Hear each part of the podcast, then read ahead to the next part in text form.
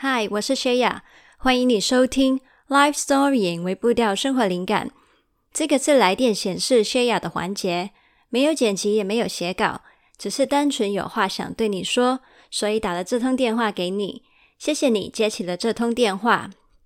好，那我们这两个礼拜都是停更长内容的嘛？那不知道你会不会觉得哇，等了好久都还没有新的长内容呢？那先跟你说个抱歉哦，因为呃这两天的长内容我也还是停更，这个礼拜还是停更。那所以呢，请你期待下个星期我们的呃星期五晚上会再次出现呃正式的内容。好，那今天呢会就是打开这个录音找你呢。是想要分享呃一些可能我对于资讯的一些看法。那话说呢，在我录音的这一天呢，就是我刚刚有在跟其中一位呃 writer 在 IG 的视讯的时候啊聊天聊到，嗯、就是他其实是一个嗯比较温和的人，所以呢，他的困扰就是自己没办法去表现出生气的样子。以至于呢，其他人可能会欺门踏户，然后不知道他的原他的那个界限在哪里，所以他呢就一直想要找到方法，让自己更容易就是表现出生气的样子，让其他人可以知道他其实在意什么事情。好，那呃，我呢，其实在跟他聊的过程呢，我就想到说啊，我建议他去看非暴力沟通这一套的呃理论。然后赖佩霞老师也有写过一本书，叫做《我想跟你好好说话》，就是去介绍非暴力沟通这件事情。那呃，那那那个呃，writer 呢，他就在网上面就是搜寻非暴力沟通嘛。然后呢，他的回应就是说，我看过了网上面的资料啊，然后嗯，就是好像表达的就是一些会会嗯。不小心冲口而出说话伤到人的那些人，呃，才会需要这个理论。然后他自己的困扰是，呃，通常遇到自己有需求的时候，他就是选择不说话就算了。所以这套的呃方式好像不一定对他很有帮助。那讲到这一个呢，我就跟他聊到一个非常有意思的点，就是非暴力沟通啊这一个词呢，看起来好像是给一些。经常会不小心用暴力沟通的人去学的，对吧？那但是呢，嗯，就是其实这一套的理论背后的精神呢，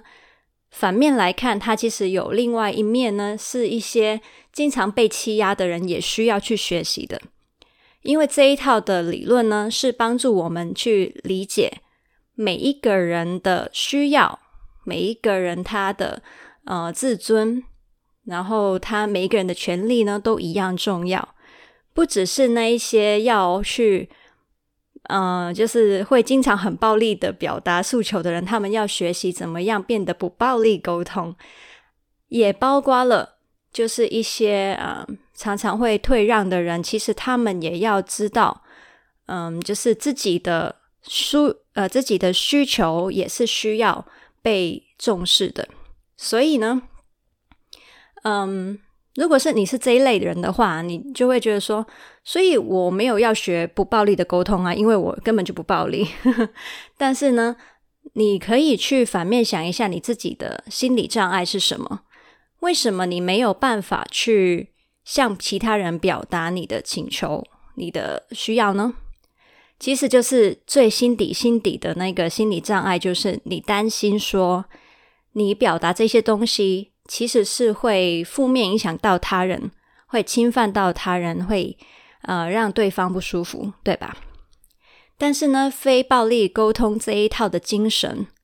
它其实也讲也讲求说，如果你有一个有效的沟通方式，那那个有效的沟通方式呢，就是不伤人的，不会去侵犯到对方的。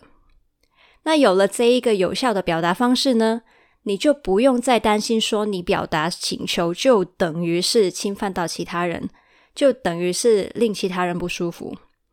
那有了这个方法的话，你就会知道，其实你自己要表达需求是 OK 的。那也就可以清除掉你觉得会嗯负面影响到对方的障碍了，对吧？所以呢，嗯，我觉得资讯这个东西很有趣哦。当你看到一套资讯，他在讲的一面的时候，你可以去想，他其实另一面会是什么呢？嗯，就是他呃，虽然呐、啊，看到非暴力沟通这件事情，就是说啊，就是一些没有办法好好说话的人，就是或是一些会情绪勒索别人的人去去看去学的。但另外一面，你如果更了解他最深层的那个哲学的话，你就会知道他其实讲的那些人之间的尊重、人之间的权利，然后嗯，那个有效沟通的方式才是那个最重点的地方，而不是他就是就是劝大家说，嗯，大家都要好好说话，然后大家都不要吵。他其实不是那么表面的东西。好，所以呢。嗯，如果你是那种常常都会退让啊，然后嗯，很不好意思表达自己需要的人的话，你也很值得去学习非暴力沟通。呃，非暴力沟通，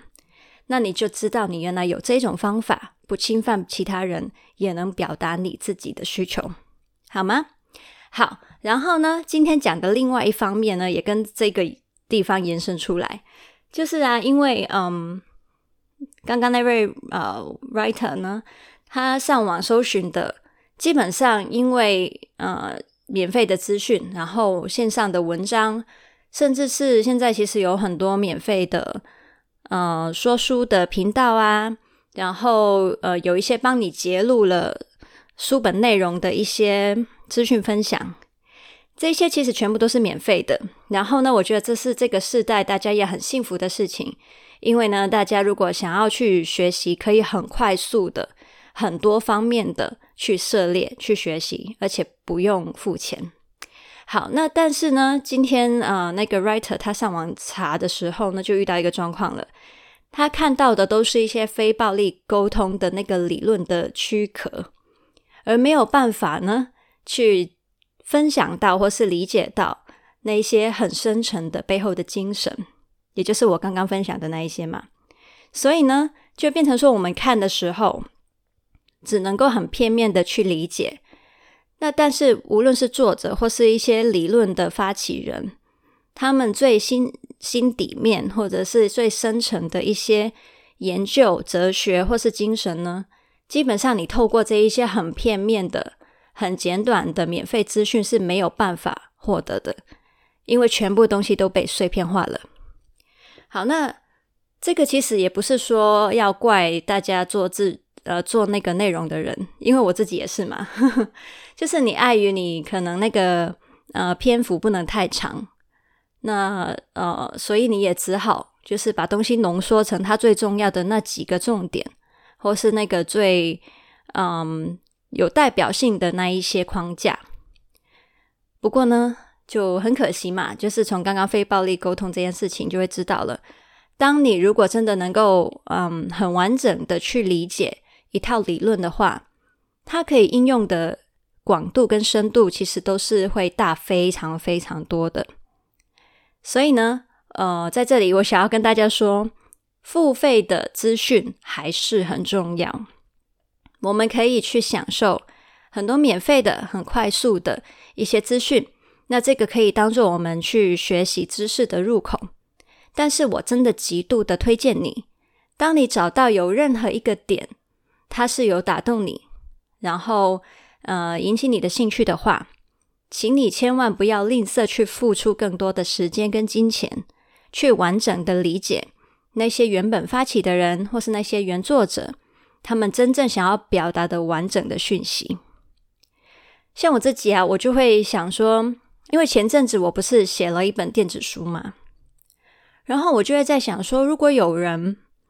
把它摘录成一些重点去分享给其他人，我会有什么感觉呢？那我首先呢，第一个感觉我会很感谢他，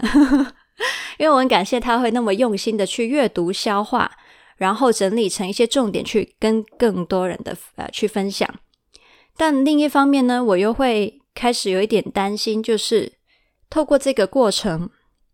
大家会不会觉得说听过这一个部分就好了呢？那但是其实有很多东西是读者要亲自的从头到尾去阅读、去接触、去连接、去理解、去经历，才会真正的全盘吸收。那所以，嗯，我自己就会从我的角度觉得，嗯，似乎呢，我们看待资讯的态度啊，可以再严谨一点，就是，嗯，我们可以更深入的去了解那一些简短的资讯背后的更多的故事。那或许呢，也会让你的，嗯，就是知识层面，你自己的一些理解，从很广，慢慢的。在某几个点越钻越深，那你自己的世界可以越来越立体。好，那所以呢，今天要分享的就是这两个部分啦。好好的去透过非暴力沟通，理解什么叫做有效的沟通，然后可以尊重你自己去表达需求的一个权利。对，所以呃，会退让的人也可以去尝试理解这件事情。那或许你就能够突破障碍，让自己更愿意，或是更容易、更敢于去表达你的需求。第二个部分就是呢，请大家在很珍惜或是很善用这些免费资讯、碎片化的知识以外，记得有一些你觉得要晋升的点，那就去好好的，嗯，更全面的去了解、去消化，对你的人生、对你的观点都会有非常大的帮助。那我们今天就聊到这里啦，我们下次见，拜拜。